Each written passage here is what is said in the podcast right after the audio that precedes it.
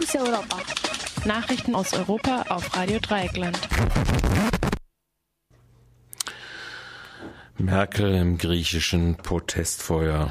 Als vermeintliche Freundin gekommen mit angeblichem Verständnis für die Härten, der der Bevölkerung ausgesetzt ist, verbal so mal dahergesagt, jedoch ohne jeden praktischen Kontakt zu Betroffenen. Merkel eingeflogen nach Athen am Tage der Bombardierung Athens durch die Nazis nur unter massivem Polizeischutz durch die Stadt bewegt, mit Demonstrationsverboten belegte Stadtbezirke und dann wieder ausgeflogen. Zu Hause die Vasallen, die Merkel verteidigen gegen die Solidarität durch den Außen, äh, durch den Linksparteichef, der sich mit den Protesten in Athen solidarisiert und an ihnen teilnimmt. Tag zuvor Eurogruppenchef Juncker der griechischen Regierung ein Zehn-Tages-Ultimatum ausgestellt zur Durchsetzung ihrer Blut- und Tränenpolitik. 870 Millionen Menschen sind chronisch unterernährt. Fast 870 Millionen Menschen, jeder achte weltweit, hat in den Jahren 2010 bis 12 unter chronischer Unterernährung gelitten.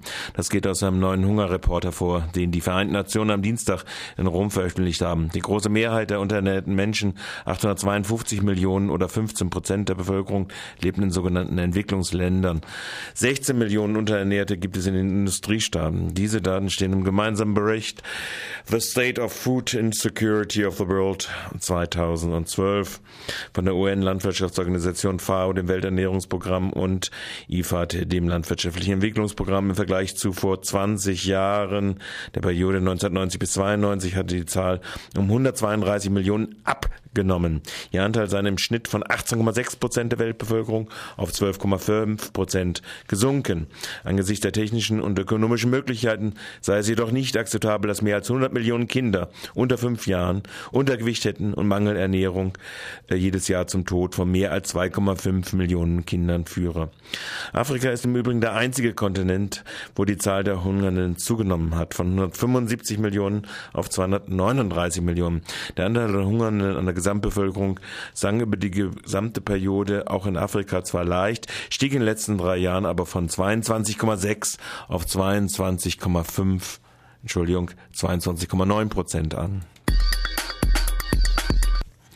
Der ägyptische Präsident Morsi hat eine Generalamnestie erlassen. Der ägyptische Präsident Mohamed Morsi hat nach 100 Tagen im Amt eine Generalamnestie für die Unterstützer der Revolution erlassen. Diese gilt angeblich für die Häftlinge, die gegen, wegen Taten zwischen dem 25. Januar 2011 und 30. Juni 2012 dem Amtsantritt des Präsidenten festgenommen wurden und deren Taten der Unterstützung der Revolution äh, dienten, wie es in einem offiziellen Schreiben heißt. Bis zu 5000 politische Häftlinge können so aus den Gefängnissen freikommen. Ausgenommen sind Häftlinge, die wegen Totschlag einsetzen. Hunderttausende Ägypter beteiligten sich noch während des sogenannten arabischen Frühlings an den Demonstrationen, die auch dem Sturz des langjährigen ägyptischen Präsidenten Mubarak, Mubarak zur Folge hatten. Finanztransaktionssteuerquorum erreicht. Beim gestrigen Treffen der EU-Finanzminister ist es Deutschland und Frankreich gelungen, neun weitere Mitgliedsländer zusammenzubringen, die jetzt im Rahmen einer verstärkten Zusammenarbeit gemäß Artikel 20 Europäischer Unionsvertrag die Finanztransaktionssteuer einführen wollen. Belgien, Österreich, Portugal, Slowenien, Griechenland, Italien, Spanien, Slowakei und Estland haben sich für die gemeinsame Finanztransaktionssteuer ausgesprochen. Nun müssen sie nur noch gegen gegenüber der EU-Kommission dies auch schriftlich ihre Bereitschaft erklären, um eine alte Forderung von Attac zu erfüllen. Allerdings mit einer kompletten Befreiung der Steuer auf Derivate wird äh, die Finanzaktionssteuer nur halbiert äh, stattfinden und der Druck der Straße wird weiter aufrechterhalten bleiben müssen. Rüstungsbranche, EADS-Fusion mit BAEE e, praktisch gescheitert. Am heutigen Mittwoch um 17 Uhr muss die Entscheidung gefallen sein.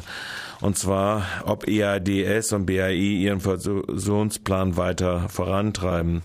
Offensichtlich scheint es am Widerstand an der Bundesregierung zu liegen, dass dies nicht passieren wird. Deshalb kann sich Europa nicht darauf einigen, die weltgrößten Luftfahrt- und Rüstungskonzern zu schaffen. Einen nahezu beispiellosen industriepolitischen Tauziehen zwischen den Regierungen in Berlin, in London und Paris um die Megafusion von EADS und BAE Systems zeichnet sich so denn ein, auch ein Scheitern des Vorhabens ab. Formal müssen die Verwaltungsräte der beiden Konzerne sich vor Ablauf der Entscheidungsfrist um 17 Uhr Londoner Ortszeit festlegen, ob sie an dem Vorhaben festhalten. Sollten Frankreich und Großbritannien noch eine Chance sehen, könnte es eine Verlängerung geben, hat es am Dienstag aus dem Umfeld der Konzerne geheißen.